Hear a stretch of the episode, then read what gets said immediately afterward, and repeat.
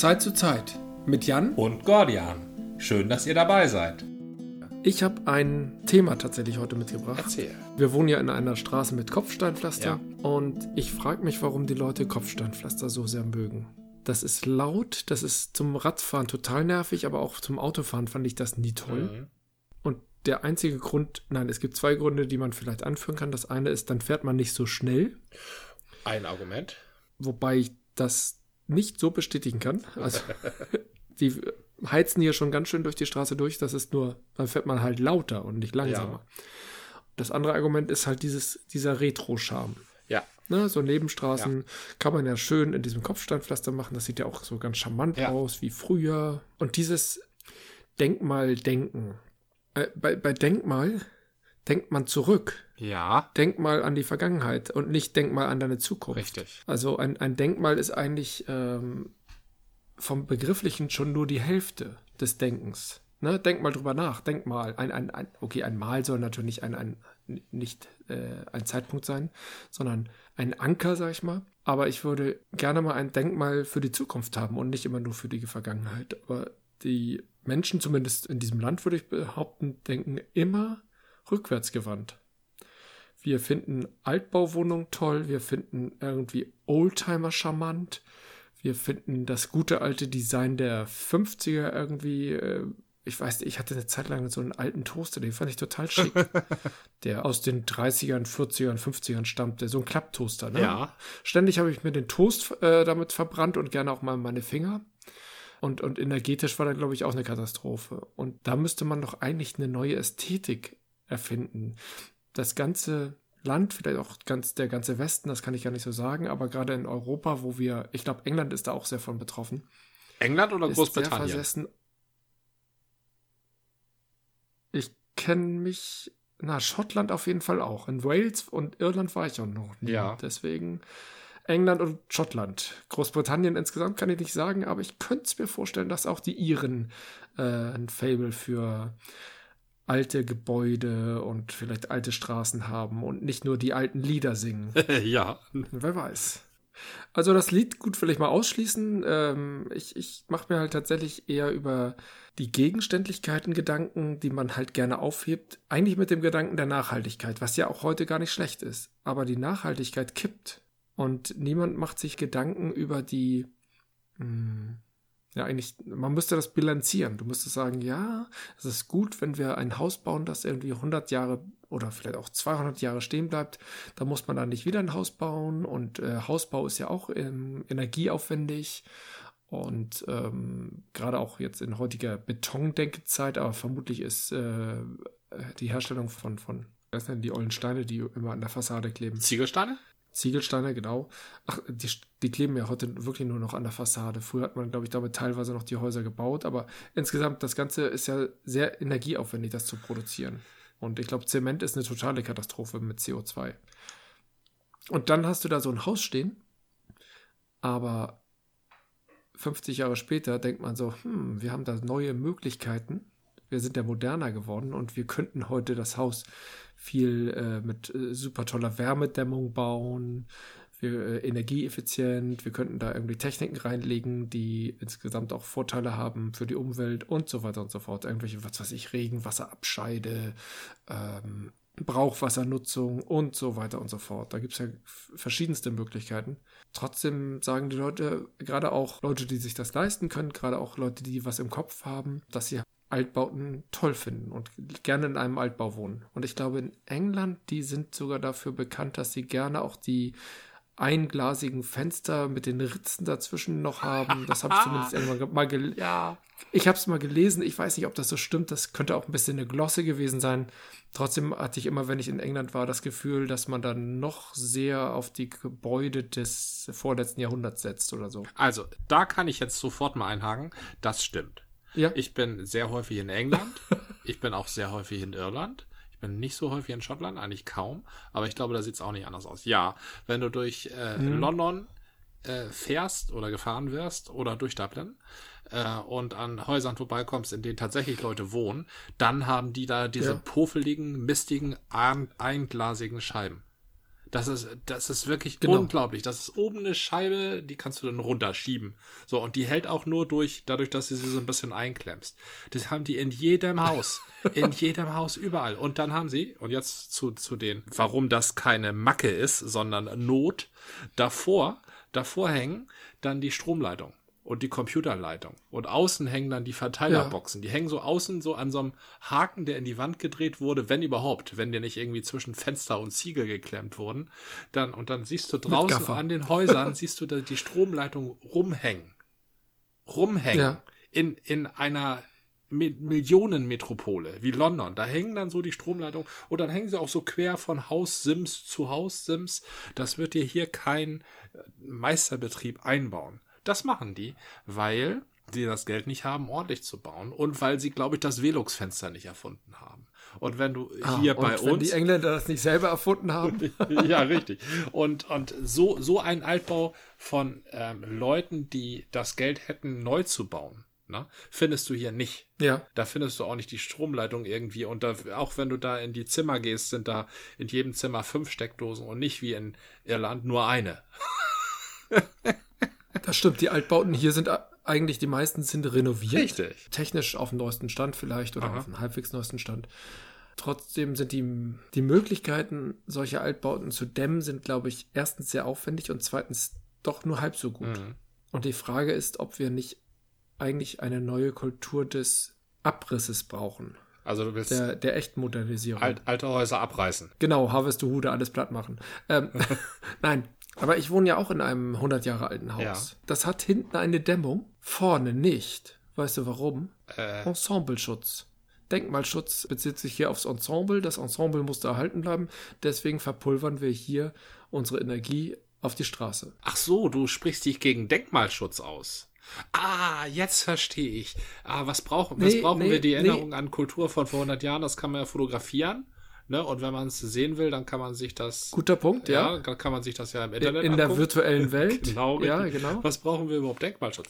Sehr gute Frage. Zumindest brauchen wir Denkmalschutz so in der Breite oder brauchen wir Denkmalschutz nicht? Ich meine, andere Sachen macht man, macht man auch in Leuchtturmen. Dann hat man irgendwie fünf tolle Gebäude als Denkmal oder lass es auch 100 sein.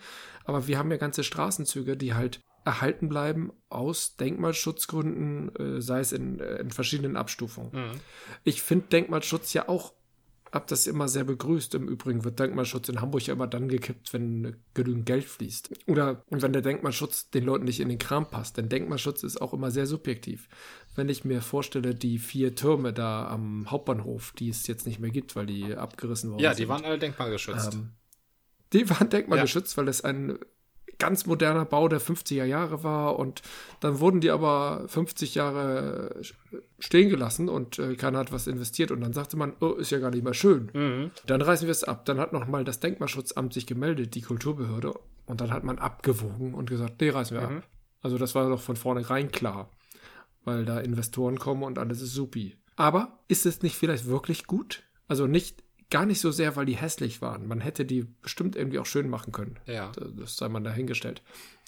Der Denkmalschutz wird doch nur immer, immer ra- herausgekramt, wenn bestimmte Leute sagen, das finde ich jetzt schön. Ich mag das gerne mit Stuck, denn ich bin mental noch vor 150 Jahren verankert. Die Leute finden die Bauweise vor 150 Jahren schön, weil sie mental da auch irgendwie hängen, haften.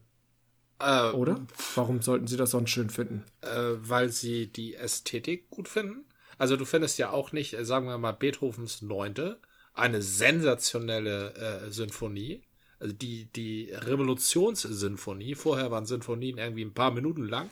Händel hat 50 geschrieben. Und Beethovens Neunte ist übrigens die Freude schöner Götterfunken, ist das, ne? Die, Genau, genau. die, ähm, was übrigens nur ein sehr kleiner Teil von der Sinfonie ist. Ähm, das das äh, ist ja jetzt äh, äh, 200 Jahre alt und pff, das brauchen wir nicht mehr. Ja, aber bei Beethoven oder überhaupt bei Kultur, die virtuell ist, nämlich Musik, die wird ja auch durchaus neu interpretiert. Man könnte, wenn man retro ist, natürlich auch heute noch Stuck sich in die Wohnung kleistern. Machen die Leute dann doch nicht. Ja. Die wollen da aus irgendeinem Grund das Original. Es gab auch mal Bestrebungen, dass man Beethoven so spielen sollte, wie man es vor 200 Jahren gespielt hat. Und da gab es Behauptungen, dass die damals nur halb so schnell gespielt haben. Mhm. Das fand ich alles sehr interessant. Mhm. Und dass der Kammerton das A noch gar nicht dieser... der Kammerton A war. Der wurde ja erst genau, durch Karajan Genau, dass geprägt. es anders klang. Genau. Da steckt ganz viel immer dieses, ähm, diese Authentizität drin. Nee, das muss aber so sein, wie das damals wirklich war. Das ist, ähm, deswegen könnte man auch nicht einen Oldtimer einfach äh, mit einem Elektromotor ausstatten. Mhm. Würde wahrscheinlich gut gehen. Weil dann die äh, Leute sagen, nee, das klingt ja nicht so gut. Da machst du halt einen super Soundchip, der genauso klingt. Und dann sagen die Leute, ja, das klingt so, das fährt sich aber nicht wie damals, so rumpelig. Und dann, okay, bauen wir noch ein paar Fehler ein. Dann baust du halt ein paar Fehler ein und dann sagen die, okay, es fährt sich so, es klingt so, es sieht so aus, aber es stinkt ja nicht so. Ja. ja bauen wir auch noch einen künstlichen Gestank ein. Äh, aber die, die Leute wollen aus Prinzip das Original, egal wie schädlich es ist, weil sie, ja, genau, und da komme ich nicht weiter. Warum? Ist das andere, ist nur Fake, ist nur echt, ist nur, äh, ist nur unecht, ist nur Plastik oder? Also ich glaube, die Faszinationen äh, äh, sind unterschiedlich die Faszinationsebenen sind unterschiedlich. Also klassische Musik sagt mir gerade noch was. Ne? Da kann ich mich noch so ein bisschen reindenken. Mhm. Ähm, warum da jetzt überraschend so ein Ton kommt und kein anderer, ähm, wie er die, wie die Melodie vorbereitet wird und wie sie dann kommt, wie sie sich andeutet und man denkt sie schon voraus, aber sie kommt dann doch nicht. Da kann ich mich reindenken, was ein Kunstwerk ist. Ne? Äh, in, in der Musik. Beim Auto weiß ich das nicht so. Ich kann es nur mit Empathie versuchen. Übrigens ein Talent, was heutzutage sehr selten zur Anwendung kommt, weil man ja ständig Leuten sagen muss, das dass sie sich in irgendwen nicht hereinversetzen können und deshalb ruhig sein sollten. Mhm. Stichwort Cancel Culture. also, du versuchst immer wieder den Bogen. Wollen wir doch gar nicht mehr. Nein, wollen wir gar nicht mehr. Also, ja, ja. also äh, Empathie, Auto. sehr wichtig. Ein, ein, ein menschlicher, äh, ein menschliches Urtalent, was sich übrigens erst so mit vier Jahren entwickelt. Ne? Deshalb ist diese Vergötterung der Kindheit meiner Ansicht nach auch nicht verantwortungsvoll. Man kann ruhig sagen, seid wie die Kinder, aber mindestens fünf Jahre sollten sie schon alt sein vorher. nee, nee, nee, nee, nee, nee, da kommt, da kommt die ähm, Protestphase. Bitte nicht wie vier, fünfjährige. Okay, okay, seid wie die Kinder, aber halt nicht mehr in der Trotzphase, sondern sagen wir mal vernünftige 14. 12 bis 14. Das, da, da sind Kinder. Pubertät, bist du verrückt? Ah, ah, auch nicht. Okay, seid wie die Kinder ab 18. Ich überlege gerade, ob acht gut wäre, aber ich glaube, das ist auch sehr schwierig. Nein, nein, nein, nein. Dieses Kindsein wird völlig überschätzt. Richtig, finde ich auch. Ähm, in ein Auto, in einen Autoliebhaber hineinversetzen, fällt mir ein bisschen schwerer, aber ich glaube, das ist weder das Geräusch noch der Geruch. Es ist dieses, diese Faszination, dass die äh, ganzen Federn und, und Leitungen und Kolben und äh, Systeme, dass die miteinander ähm, kommunizieren und dann das Gefährt in Bewegung setzen. So diese Dampfmaschinen-Bastel-Faszination. Ich war ja immer ein Playmobil-Kind äh, und nie ein Fisher-Price-Kind, aber deshalb kann ich das nicht so nachvollziehen. Aber dieses Ingenieur. Fisher-Price? Äh, halt, halt, halt, halt, halt. Jetzt müssen wir mal ins Detail einsteigen. Was hat ein Fisher-Price mit Dampfmaschinen zu tun? Das waren auch diese Plastikspielzeuge für Zweijährige. Äh, nee, Fischer, Fischer Technik meinte ich. Ach so, Fischer Technik, die hatten nie Dampfmaschinen. Das war immer Elektro. Das war effizient. Die hatten effiziente Motoren.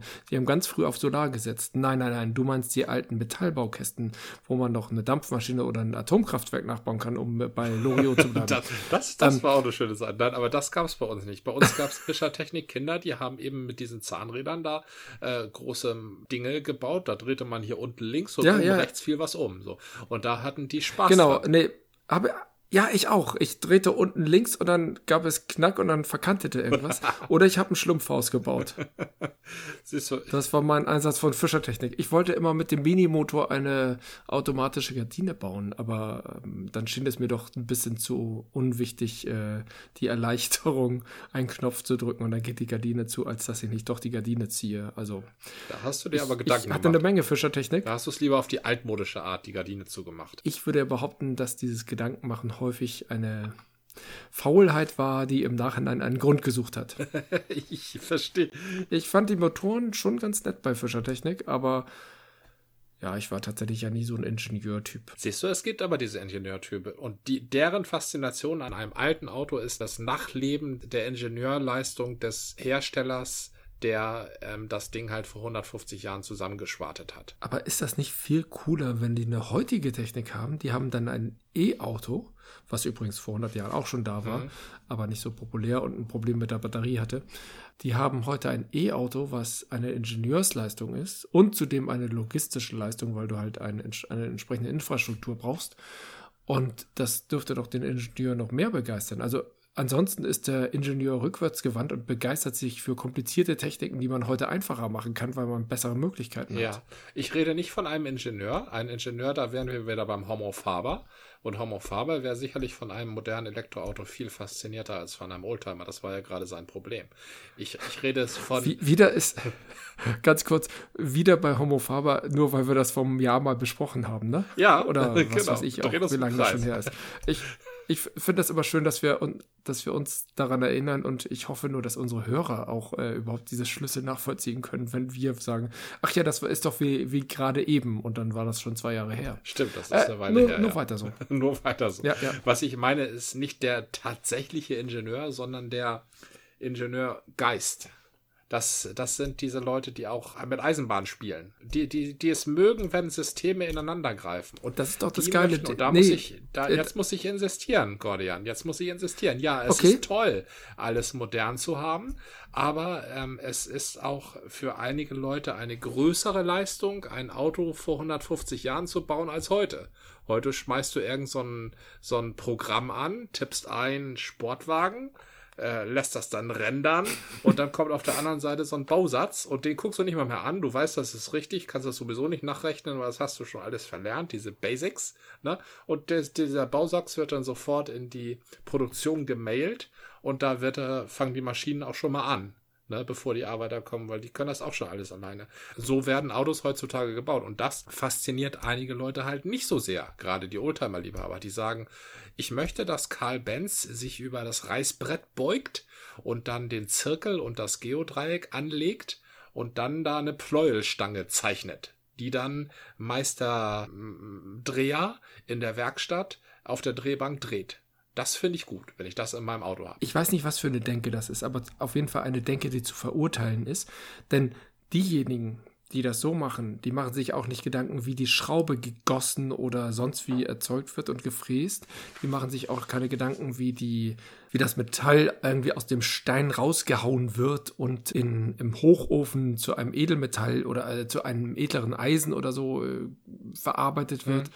Die machen sich nicht Gedanken, wie, wie man äh, die einzelnen Armaturen erstellt, sondern die sagen nur, dieser Punkt, den ich mir individuell rausgreife, das ist völlig willkürlich, der äh, die Ingenieursleistung, was weiß ich, von vor 100 Jahren beleuchtet. Ja, vor 100 Jahren, vor 150 diesen, sind wir, glaube ich, eher bei diesen alten Autos, oder?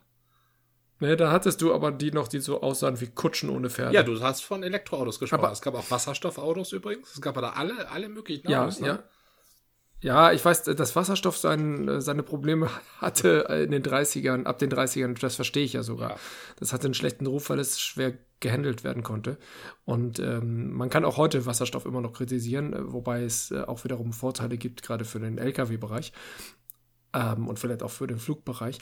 Aber nochmal zum Punkt, die Oldtimer-Leute sind ja solche Leute, die gerne einen VW Käfer auch schätzen oder einen Sportwagen der 50er. Ja du hast doch heute nicht mehr Oldtimer-Fans, die irgendwie Autos, äh, also gibt es vielleicht auch, aber das sind Sonderfälle, die Autos fahren, die über 100 Jahre alt sind oder, oder Nachbauten davon vielleicht auch, sondern das sind erhaltene, bis heute erhaltene Autos, weil irgendein Freak, die den Wagen sehr ge geliebt und geschätzt hat, aber diese Haltung zu Oldtimern, die mir ja auch zu eigen ist. Ich sehe einen Oldtimer und finde ihn erstmal elegant. Aha. Warum? Also ich will gar nicht die Oldtimer-Liebhaber, die da irre viel Geld reinstecken. Wenn das, wenn wir nur die betrachten, dann ist es, glaube ich, nicht so schlimm. Da gibt es, was weiß ich, eine, die, die Anzahl der Menschen, die sich das Hobby gönnen, ja. ist, glaube ich, überschaubar. Ja. Vielleicht muss man dann noch die Treckerfreunde irgendwie betrachten. Die Treckerfreunde, richtig, oder Schlepperfreunde, wie sie heißen. Umwelttechnisch nochmal problematisch sind. Aber die gesamte Haltung, die dahinter steckt, die begeistert doch noch viel mehr. Es gibt ein ich war mal vor etlichen Jahren in Italien, da war ein Oldtimer-Rennen, irgendwie in Norditalien. Und das ist, war faszinierend. Und dann denke ich, äh, nee, ich hasse Autorennen. Wieso finde ich jetzt plötzlich Oldtimer-Rennen interessant? Ja. Weil das so ein Flair ausstrahlt. Und da, da ist doch eine Denke, die bei uns, ähm, ich, ich sag's mal so plump falsch läuft. Wir müssen doch uns eigentlich für die modernsten Sachen begeistern, die eben die Umwelt schonen und auch äh, einfach die heutigen Ingenieursleistungen äh, darstellen. Und ja, das sind Ingenieursleistungen, wie man immer so schön sagt, die ähm, auf den Schultern von Riesen ja. beruhen. Aber das taten die doch vor 100 Jahren auch, weil die auch von irgendwelchen Sachen irgendwie profitiert haben. Und irgendein Erfinder, der irgendwie Feinschraube, den Keilriemen, den XY-Kolben, den Dampfantrieb, den Benzinmotor etc. Diese ganzen Sachen wurden ja Stück für Stück erfunden und irgendjemand hat das dann gut zusammengesetzt und der hat dann auch in der Zeit äh, entsprechende Popularität genossen, weil er halt aus den Möglichkeiten, die die Zeit bot, etwas geschaffen hat, was dann für die Leute sinnvoll war. Ja. Wo sie plötzlich verstanden haben, ach, dafür brauchen wir diese ganzen 100 Erfindungen, die die letzten Jahre gemacht wurden. Plötzlich, oh, ist ein Auto da. Und selbst das haben sie ja nicht verstanden. Oder zumindest nicht gleich. Für mich sieht das so aus, als würden die Leute die Oldtimer oder als würden wir alle Oldtimer deswegen schätzen, weil man das viel besser versteht als die aktuelle Entwicklung. Ist das eine Ach so, Verweigerungshaltung? Also es ist doch eine Geisteshaltung, die dahinter steht. Es muss eine Geisteshaltung, aber es steht, steht auch ästhetisches Empfinden dahinter. Aber um sich bewusst zu entscheiden, muss da eine Geisteshaltung dahinter stehen. Ja. Was hältst du von folgender Geisteshaltung, die ich mal skizzieren möchte mit folgendem Bild. Als ich ein kleiner Junge war, hatten wir ein Haus. Das ja. hatten wir, weil eine Person gearbeitet hat. Das war mein Papa. Okay, meine Mutter hat mitverdient, deshalb war das Haus auch schnell abbezahlt, aber letztendlich ging das. Mit einem Verdiener eine Familie unterhalten mhm. und ein Haus haben. Geht heute nicht mehr. Heute müssen zwei Verdiener sein und du wohnst in irgendeiner Wohnung zur Miete. Früher hatten wir, ich glaube, zwölf Elektrogeräte im Haus. Mhm. Und alle konnte mein Papa reparieren, außer, glaube ich, den Regler von der Gasheizung und den Fernseher. Den Fernseher hat man dann zum zu Radio Beusen gebracht. Da hat der den repariert. Mhm. Heute habe ich 20 Elektrogeräte auf meinem Schreibtisch. Und ich kann kein einziges reparieren. Das ist ja deine Schuld. Ja, das ist, das ist aber. Ich, guck mal, nein, das natürlich ist, kann ich das auch. Das ist eine Schuld, die ich mit, mit Millionen, mit Milliarden Menschen teile. Ne? Das geht nämlich nie nur mir so. Und dieses Oldtimer haben, das gibt es ja nicht nur mit Oldtimern, das gibt es auch mit Treckern, mit Fahrrädern gibt es das auch ganz viel. Mhm. Das ganze Hobby ist ja nicht nur den Oldtimer haben, sondern, oder den Trecker haben, sondern daran rumbasteln. So. Und das geht halt nicht mit einem modernen Hybrid von Toyota. Da kannst du vielleicht nochmal eine Lackierung drauf machen. Aber eigentlich auch nicht. mhm. So, das, dieses Basteln und ja. das Gefühl haben, ich beherrsche die Maschine, so wie Papa früher. Na? Wenn, wenn Mamas Kaffeemaschine durchgebrannt war, dann hat er die auf seine Werkbank genommen und dann hat er da dran rumgeschraubt und neues Kabel rein verlötet und so. Und dann ging die wieder. Mhm. So. Und das ist die sogenannte Sehnsucht nach dem einfachen Leben. Das ist etwas, was nach Krisenzeiten immer kommt. Das das, so ist das Biedermeier entstanden beispielsweise. So ist auch diese Rückbesinnung auf einfache Werte nach dem äh, Zweiten Weltkrieg äh, passiert. Ja. Das sind zivilisatorische Schocks, ähm, aufgrund von überbordenden Eindrücken, die den Menschen dazu bringen, zu, zu etwas zurückzugehen, was er versteht und was er beherrscht. So. Einige gehen dann in den Wald und kloppen Bäume rum, andere machen Craftbier und wieder andere fahren oder schrauben. Das ist nämlich das Wesen, was ich sagen wollte, am Oldtimer rum. Das, das ist äh, ein Vorschlag für die Geisteshaltung, nach der du suchst. Craftbeer ist ein guter Punkt. Äh, erstens fragt sich nach der Geisteshaltung von uns allen, die wir ja ganz häufig Oldtimer schätzen und alte Bauten und sowas. Aber äh, ich glaube, ein sehr guter Punkt ist Craft Beer. Ich nehme Craft Beer und sage, ich will das wieder selber machen. Aber ich sage es, ich will es nicht so selber machen wie vor 100 Jahren. Das schmeckt nämlich irgendwie doof, weil da der Hopfen irgendwie noch doof war und da waren die Mittel nicht so gut, sondern ich nutze moderne Technik. Weil moderne Technik mir das heute bietet. Ich mache das also in einem handwerklichen Stil, weil mir die heutige Technik diese kleinen handwerklichen Stile erlaubt und ich keine Großbrauerei mehr sein muss. Mhm. Das Craftbier klingt rückwärtsgewandt, ist aber eigentlich progressiv. Mhm. Ja, also auf den meisten Craftbieren, das weißt du auch, auf den meisten Craftbieren steht ja. aber hier wie vor 100 Jahren, ne? Ja, aber das ist doch nur ein Fake. Das ist Fake, ja, ja. Das ist dieses Image. Und warum, warum können wir uns für dieses Image so begeistern? Ich begeister mich für Oldtimer, für Altbauten. ich, ich möchte trotzdem nicht hinter einer Einfachverglasung frieren, äh, sondern es ist die Ästhetik. Aber ich möchte das Original und nicht den Nachbau dieser Ästhetik, weil das ist auch wieder peinlich. Aber diese Retro-Haltung, die gleichzeitig einfordert, ich will nur das Original, die ist doch zerstörerisch. Ich will, dass meine Straße laut ist, denn nur dann ist sie eine echte Kopfsteinpflasterstraße. Ich will, dass meine Altbauten nicht ordentlich dämmbar sind und CO2-schleudern sind. Ich will, dass mein Auto alt ist, weil es nur da und stinkt und Krach macht. Das sind doch alles Umweltschäden. Und, und, und die anderen sagen auch, oh, hast du dieses Auto gesehen? Das macht doch so ein, so ein Bassgeräusch. Mhm was du auch bei alten Motorrädern hast. Also das sind, glaube ich, Unterschiede. Also dieses, die kenne ich auch, das Röhren des Motors oder so, oder eine Harley muss so und so klingen. Das habe ich persönlich nicht. Das ist eine Form der Prägung. Ich glaube, das hat nichts mit Geisteshaltung mhm. zu tun. Das ist eine Form der Prägung. Da bist du einfach auf diesen Ton geprägt, damit verbindest du was, als du dein erstes fettes Motorrad mit dem ersten coolen Typen, der so war, wie du auch mal werden wolltest, als Kind ja, gesehen hast, ja. dann hätte er, da ist er auf so einem Ding gesessen. Also das ist eine andere Sache, das ist Prägung, das ist nicht Geisteshaltung, ich glaube nicht. Ja, wie ich heute, wenn ich einen Kamingeruch habe, der Kamin ist im Übrigen ja auch gar nicht toll, ähm, wenn ich einen Kamin rieche, dann erinnere ich mich an Italienurlaub vor 35 Jahren. Mhm, mh. Ja, Richtig, genau. Da kommen dann so Kindheitsgefühle auf. Ja, da, aber Oder das ist wieder. Auf jeden Fall. Das spielt wieder in ja. diese Geisteshaltung, die ich eben vorgeschlagen habe als Schlüssel. Ähm, das ist dann ja auch die Sehnsucht nach dem einfachen Leben, weil als Kind ja alles unkompliziert war. Also wir hatten komplizierte ja. Probleme, aber die waren dann abends, wenn die Sendung mit der Maus kam, vergessen. Na?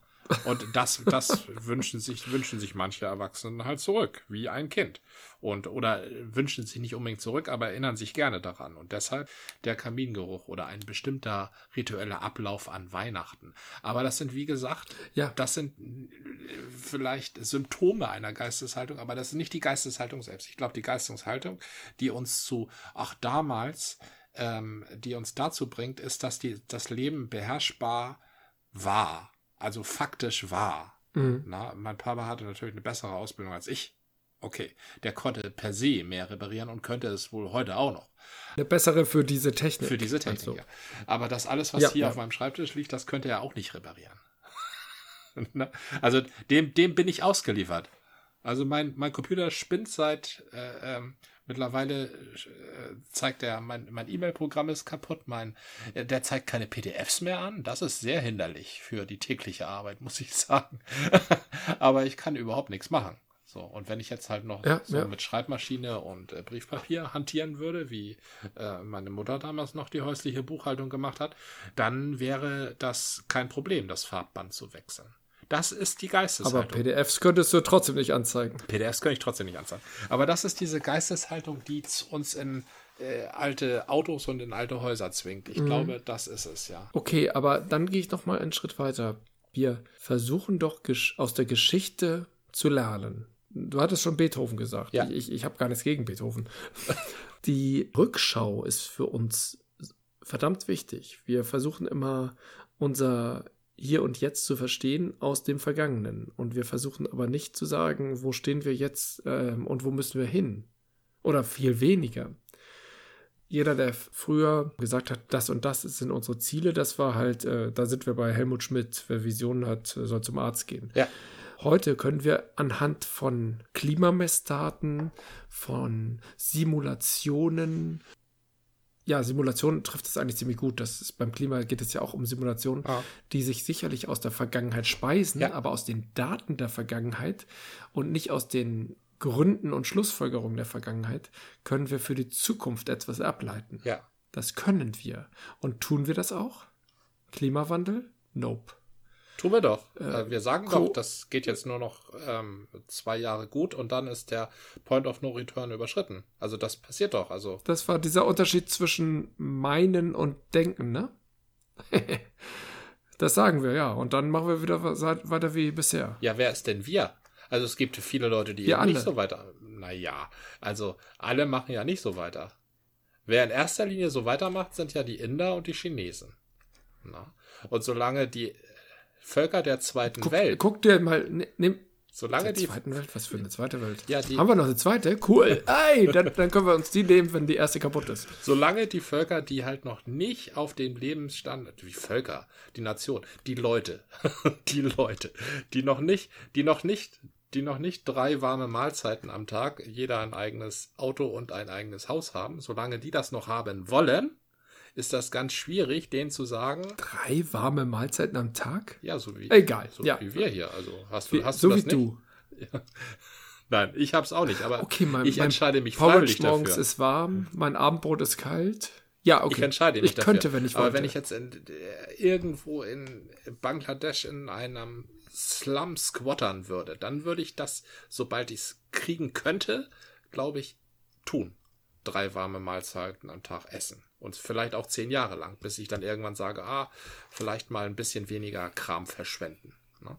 Also solange solang der ähm, Wohlst Wohlstandslevel noch nicht flächendeckend erreicht ist, von dem aus man sagen könnte, ich übe ab jetzt Verzicht, solange wird das mit der ähm, Klimapolitik, also mit der Klimaeinsicht von allen nix. Schauen wir auf Deutschland. Genau, das wäre schön, wenn sich das in diesen, in solchen Nationen, wo der Wohlstand tatsächlich so weit verbreitet ist, dass man verzichten kann, ohne dass man glaubt, was verpasst zu haben, weil man das ja alles schon mal hatte, ne? weil man schon dick und fett und äh, an, an äh, Herzklappenverfettung stirbt, dann wäre schon viel erreicht. Also, ne, wenn das Bewusstsein hier durchgedrungen wäre. Und ich, ich habe den Eindruck, es dr- dringt schon ziemlich weiträumig durch. Den Eindruck habe ich nicht. Nee? Ich, also, äh, oder da sind wir, glaube ich, bei einer philosophischen Problematik aus der Antike, dass du Dinge verstehen kannst und trotzdem dein Handeln nicht änderst. Oder das Handeln sich erst sehr verzögert ändert. Denn ich glaube, die Leute verstehen das und tun trotzdem, ändern sich nichts. Und die Leute wissen, dass sie halt energieeffizienter handeln müssen, bauen müssen, äh, eigentlich alles sich angucken müssen, wie ist denn da die Energieeffizienz. In Hamburg bauen sie eine, eine U-Bahn. Hat da irgendjemand mal nachgerechnet? Ich meine, die wird nur noch wirklich unterirdisch gebaut, mit riesigen Betonröhren. Beton ist der Tod fürs Klima. Ähm, was ist die Alternative? Aluminium? Straßenbahn Ach so, gar keine U-Bahn. Zum Beispiel. Also vielleicht gibt es auch noch Alternativen unterirdisch, aber unterirdisch ist wahnsinnig teuer. Es wird aber als klimaschick präsentiert, weil öff öffentliche Verkehrsmittel sind ja so ökologisch. Also setzen sie da halt eine riesige, riesige U-Bahn-Röhre durch die Stadt. Und die Klimaneutralität gegenüber dem Individualverkehr mit Auto erreicht man, glaube ich, nach 100 Jahren. Das rechnet keiner durch. Ja. Da wird gesagt, das ist jetzt ökologisch und das ist ein Scheiß. Das ist eine Katastrophe. Ich, ich, ich fahre gerne U-Bahn, nein, ich fahre lieber Fahrrad. Aber grundsätzlich finde ich öffentliche Verkehrsmittel, die, die es schon gibt, gut. Aber doch die neuen, die wir bauen, müssten doch mal durchgerechnet werden. Macht aber keiner. Weil U-Bahn sind besser, das ist immer so politisch. Und ich glaube, da steckt der Fehler, steckt in der Politik. Die Politik beruft sich eher auf diesem Image-Denken von das alte ist schick, obwohl dann hätten wir, könnten wir auch wieder die Straßenbahn dafür Ja, das, das wollte ich gerade sagen. Das Die Straßenbahn ist das alte. Das ist langsam. Und ich glaube, so ein Straßenbahnteil könnte ich auch noch selber reparieren. Ah, du kennst die neuen Straßenbahnen noch nicht. Auf jeden Fall verstehe ich die Technik. Also, das sind Schienen und die liegen auf der Straße. Das verstehe ich. Aber eine U-Bahn äh, ist unheimlich. Es sind Schienen, die liegen unter der Erde. Ich verstehe. Ja, nee, Was- aber vorher, vorher erstmal ein Vortriebsschild. Also, wie so ein Vortriebsschild funktioniert, das macht mir schon Probleme. Ein was? Wie? Ein, was? mit dem man U-Bahn-Tunnel bohrt. Ich wollte sagen, Ach so. ein, wie eine Straßenbahn gebaut wird. Das kann ich mir noch vorstellen. Aber wie man so eine U-Bahn bohrt und da überall Technik und Strom reinbekommt, das ist ja schon viel, das ist ja total modern. Das verstehe ich alles nicht. Das ist ja eigentlich das Moderne, dem wir uns zuwenden sollten. Ne? Nee, gerade nicht. Da Gerade sind wir nicht. wieder bei dem Bau. Also, es, es gibt natürlich auch. Was ist am Beton mit modern? Wie alt ist Beton? 70 Jahre? Nein, noch Ja, älter. Straßenbahnen sind älter. Du kannst jetzt nicht argumentieren, dass die U-Bahn nicht die Weiterentwicklung der Straßenbahn ist. Das ist sie faktisch. Nee, ich will eher dafür jetzt argumentieren. Stimmt, ich bin vom Thema gewechselt. Ja. Ich will eher davon, dafür argumentieren, dass wir an die Zukunft denken und deswegen uns die Dinge genau angucken müssen. Ja, Ich denke, der U-Bahn-Bau ist jetzt in Hamburg auch über 100 Jahre alt. ja. Ich glaube, um, um 1904 oder so haben die damit angefangen. Und damals wurde wahrscheinlich noch alles mit äh, Holz oder so gemacht. Ich weiß es gar nicht, wie das ge äh, damals gebaut wurde. Sicherlich sehr, sehr zeitaufwendig. Aber die Denke ist auch alt. Wenn Straßenbahn Probleme macht, gehen wir doch unter die Erde. Die Denke ist sehr alt, ja. Ja, Ende des vorletzten Jahrhunderts, ja. Genau. Und unter die Erde kann, kann gut sein und kann schlecht sein. Und man muss einfach eigentlich alle Aktivitäten unter eine, nicht nur an, ich meine, die, die rechnen immer durch, wie teuer das ist. Ja, klar, ja. U-Bahn ist teurer. Aber rechnen die auch durch, welche Klimabilanz das hat? Tut das irgendjemand? Das wird immer gefordert, aber ich habe nicht den Eindruck, dass da jemand drüber nachdenkt. Also es gibt sehr viel Klimagesetzgebung, das weiß ich. Ne?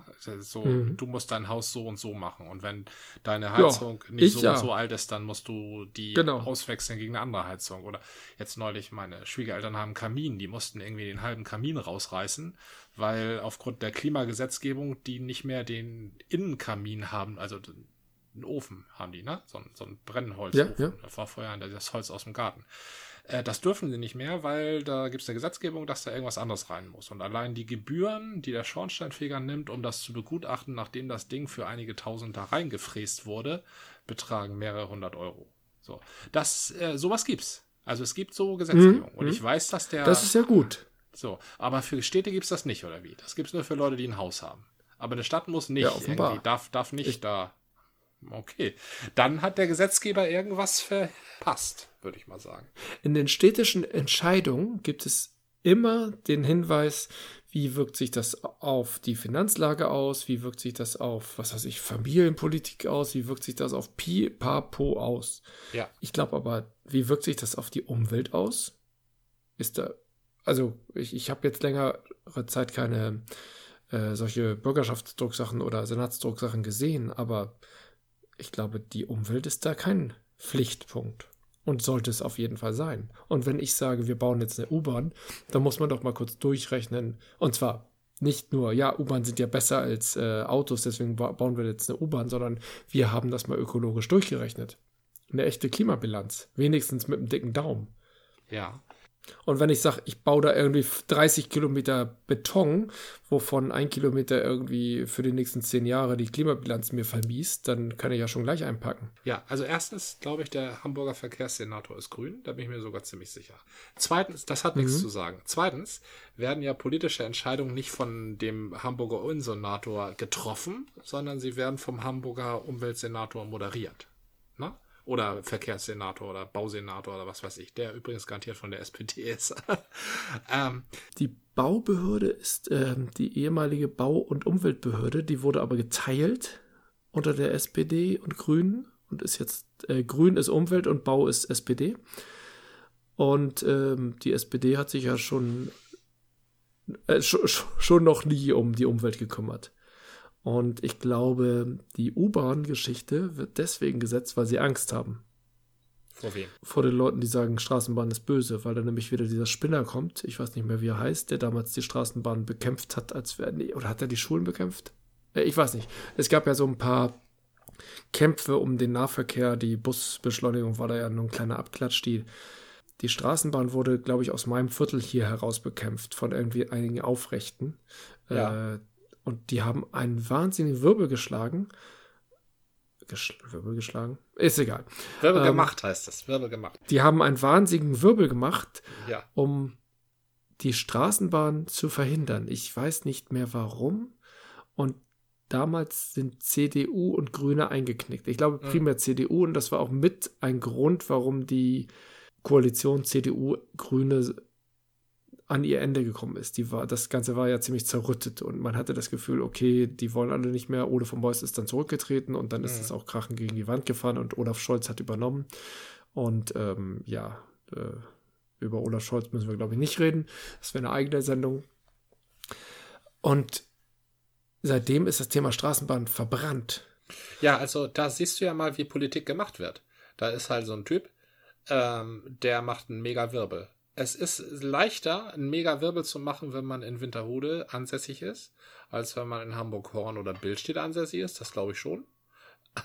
Aber ansonsten ist Rein statistisch ja. Ich, ich persönlich, der ich in Winterhude ansässig bin, ähm, hätte jetzt keine Zeit für so einen Wirbel. Aber ja, wahrscheinlich ist es hier. Hier gibt es mehrere Leute, die einen Wirbel machen können, ja. Ja, im Prinzip ist aber das Wirbelmachen jedem Bürger gegeben. Und das ist doch das, wie Politik entsteht. Du baust irgendwie einen Druck auf, der auf die Straße geht und bildest so die öffentliche Meinung. Und solange keiner auf der Straße steht und sagt, die U-Bahn tötet wegen des Betons, der eine furchtbare Klimabilanz hat, ähm, solange das nicht passiert, ähm, wird auch eine U-Bahn gebaut. Wenn das passieren würde, dass einer so Wirbel gegen die U-Bahn macht und Wirbel pro Straßenbahn macht, der auch verfängt, der auch verfängt, ähm, mhm. dann würde auch die Politik umschwenken. Und ähm, ein zweites, diese Entscheidung für diese Baumaßnahmen oder was bei einer Baumaßnahme zu berücksichtigen ist. Du hast es eben gesagt, die Finanzen müssen berücksichtigt werden und die Familienfreundlichkeit muss berücksichtigt werden. Diese Entscheidung ja, war, ja war jetzt ins Blaue geraten, ne? Nehmen wir das beides mal. Also Finanz, Finanzen ja, Familienpolitik weiß ich jetzt nicht. Ja, aber das, solche Sachen mhm. werden ja auch beachtet, also bei allen möglichen Entscheidungen.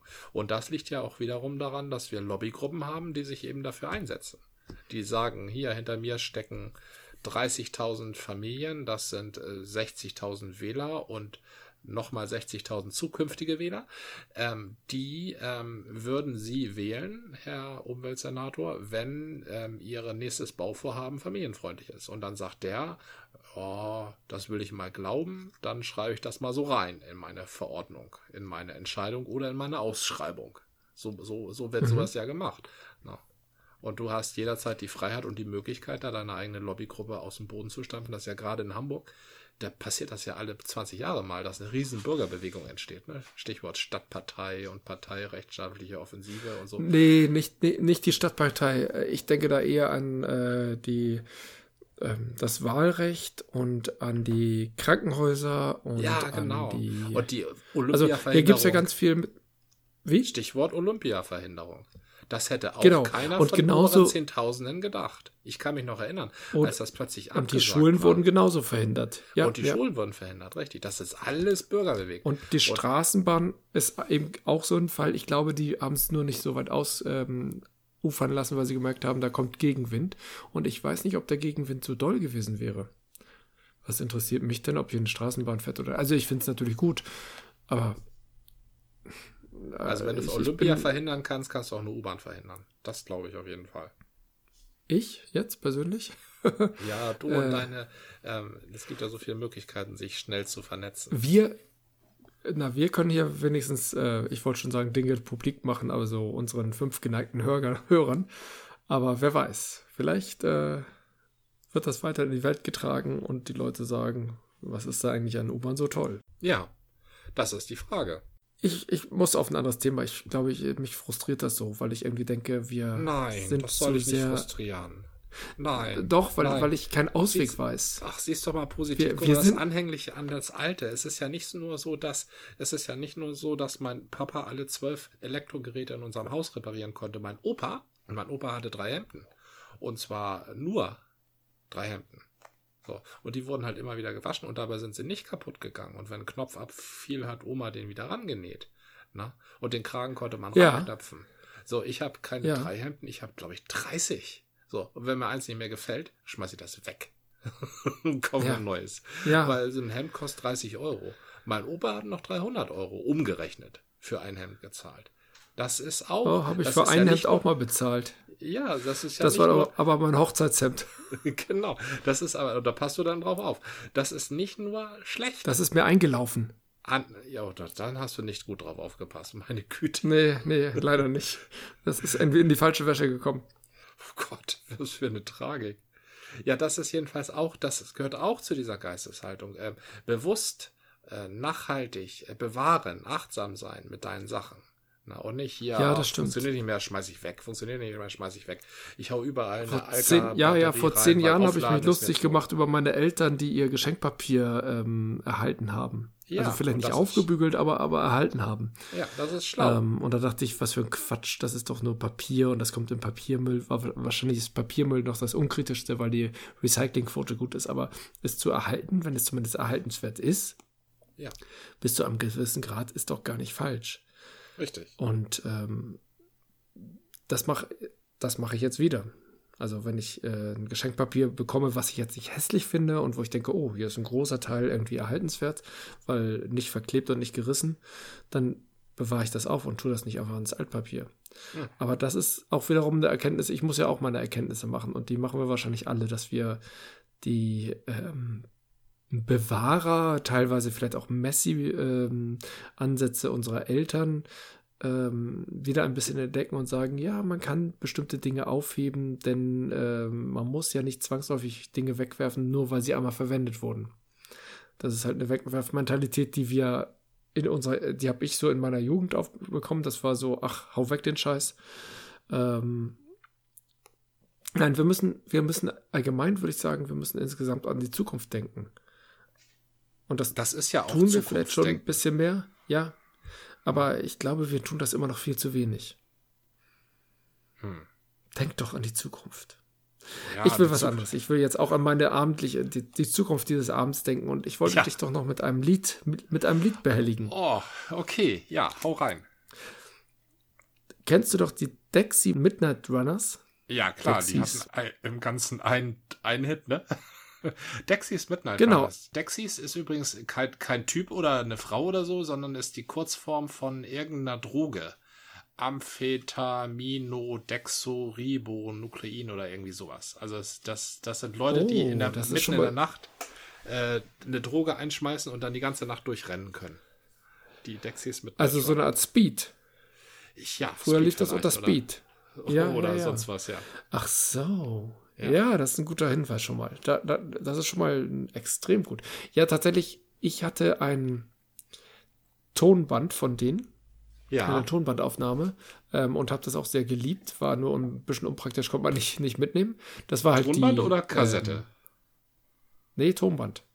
Richtig Tonband. Äh, ich war ja, ja, ich war ja ein Retro-Typ. Also tatsächlich war ich aber nicht, nicht Retro, weil ich Tonband so schick fand, sondern ich ja. wollte damit ja rumschneiden. Das waren, ich hatte irgendwann mal von meinen Radioambitionen erzählt und hatte auch Lust ähm, zu schneiden und habe irgendwie aus langen Maxi-LPs, nee, Maxi-Singles, äh, wie hießen die? Ja. Äh, Maxis äh, hießen die einfach. Maxi-Singles. Habe ich noch die. längere Stücke zusammengeschnipselt, weil ich Spaß dran hatte, von Falco irgendwie ein 15-Minuten-Stück zu schnipseln. Mhm. Ähm, das war alles noch mit der Hand und der Schere und in so einem Klebestreifen. Spezialklebe, nicht Tesafilm. Ja. Und ich hatte halt auch die Dexys Midnight Runners als ähm, auf einem Tonband und da war auch Common Aliden drauf. Auf das Stück komme ich sicherlich gleich, aber ja, es waren auch ein ja, paar andere Stücke drauf. Also es ist äh, tatsächlich habe ich die äh, die anderen Stücke waren ja gar nicht so rockig oder Common Alin ist ja ja, doch, ist schon auf seine Weise rockig, ist auf jeden Fall extrem tanzbar und folkig. Ja, folkig ist es, ja. Und ja, genau, folkig. Und die anderen waren tatsächlich größtenteils eher sehr viel sanfter und so und, und äh, so ein bisschen äh, melancholischer in ihrer Art. Mhm. Aber kommen wir mal zu Common Aline. Ja. Worum geht Common Aline? das ist extrem gute Frage. Also es geht tatsächlich, das ist eins der Lieder, die nicht lügen oder flunkern, meiner Ansicht nach, weil Common Aline heißt wirklich Common Aline. Aline ist eine Frau. Man sieht sie auch im Video ja. übrigens. Da, das, die Dexys Midnight Runners hatten ja so einen speziellen Dress. Die hatten ja so Jeans, ähm, mhm. Klapphosen. Also so Jeans, Blaumannhosen, ne? So Jeans mit Klappe vorne und Hosenträger. So rannten die da alle rum. Ja. Und der Sänger mhm. und Aline halt auch. Die rannte halt auch so rum.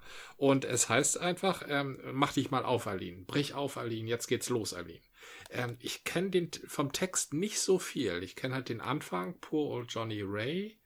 Uh, he, he crooned on the radio in Mono or Mother sang along, irgendwie sowas. Also Johnny Ray mhm. muss ein Sänger gewesen sein, ein sogenannter Crooner, also so ein Schmalzsänger im Radio. Ähm, und ja. die Mutter, Mutter haben schon, die Mütter haben immer schon nach ihm gesungen. Und ich glaube, das setzt den, das setzt den ähm, Punkt, den, das Thema für das ganze Lied. Also, das ist eine Welt, in der die Mutter am Bügelbrett steht und Radio hört. In unserem Fall wäre es mhm. dann Welle Nord gewesen. also etwas, etwas, was uns musikalisch gar nichts sagt. Ja. Also wie dieser Johnny Ray. Also bei uns wäre es dann halt Neil Diamond, glaube ich, oder äh, Roger Whittaker oder sowas. Und aus dieser Welt soll, soll Aline ausbrechen. Na? Ja. Aus dieser Welt soll Aline ausbrechen und zwar mit ihm, mit dem Ich-Sänger. Also, mhm. und die nächsten Strophen geht eigentlich darum, dass, dass die, die Welt ist grau und äh, wenn Aline mit ausbricht, dann wird's bunt. Ne? Mhm. Und äh, das, der, der Schlachtruf ist doch immer We are far too young and clever.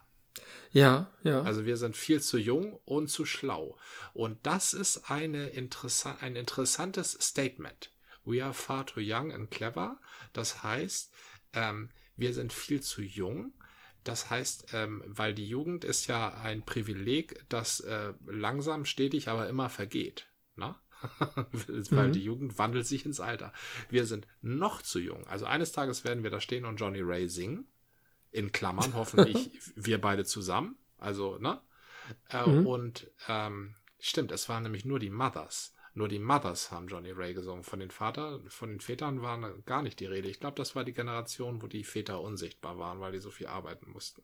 So, aber eines Ja, auf der anderen Seite hebt sich Eileen ja auch von den Müttern ab. Also da geht es ja nur um die Frauen. Der, der Sänger ist vermutlich ein Mann, aber ja. er kümmert sich nicht um irgendwelche anderen Männer, sondern nur um die Frauen. Ja, bis und auf da gibt es die Mütter und da gibt es Eileen. Und Johnny Ray. Ja, Johnny Ray ist aber ist ja der Sänger. Das ist ja eine andere Ebene. Ja, aber es ist schon die Ebene, die die Welt repräsentiert, aus der Eileen weg muss. Na? Ja, wird, ja. Wird repräsentiert von einem männlichen Sänger. Das ist ja nun nicht Katharina Valente, der da singt, sondern es ist halt Johnny Ray. Katharina Valente, der da singt. Genau. Äh, schon ja, gut. Genau. Ich wollte jetzt nicht schon wieder Roger Whittaker und Neil Diamond sagen. Es ist eher Nana, auch nicht Nana Muscuri. Es ist halt John, ja, Johnny Der Ray. da singt. Der da singt, der die, die diese Welt trägt. Die biedermeierische, ja, ja. ja, das wird wohl die biedermeierische 50er, 60er Jahre Welt gewesen sein. Ne?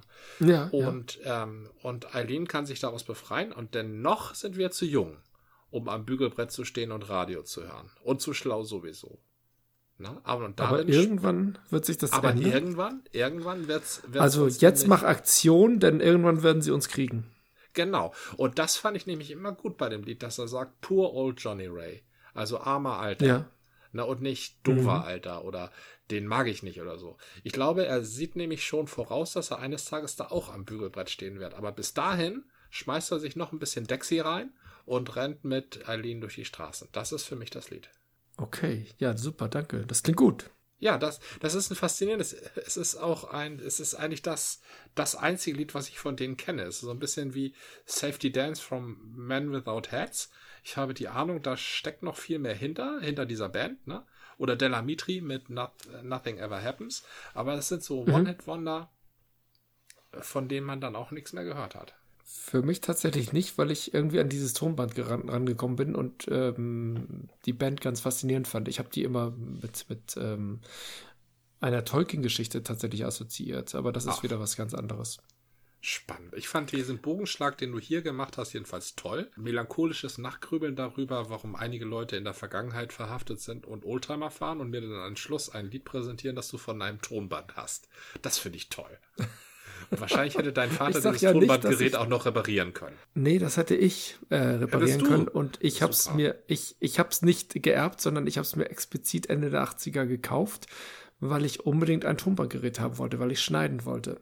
Das war, damals gab es ja noch nichts Digitales und das war sozusagen der Profi, der semi-professionelle Bereich. Also in der ja. Zeit war CDs gab es zwar schon, aber CDs waren noch Aha. nicht ähm, für den Heimbereich irgendwie äh, veränderbar. Konnte ich halt überspielen auf Kassette, aber ja. das war es dann auch schon. Stimmt. Und ich wollte halt limitiert. gerne schnippeln. Das fand ich irgendwie faszinierend. Da war ich noch ganz handwerklich. Craft quasi. Hast gecraftet, ja. Ja, gecraftete Musik. Zumindest gecraftete Bänder. Gut, dann soweit. Ja, vielen Dank für alles. Das war eine Folge des Podcasts von Zeit zu Zeit mit Gordian und Jan. Bis zum nächsten Mal.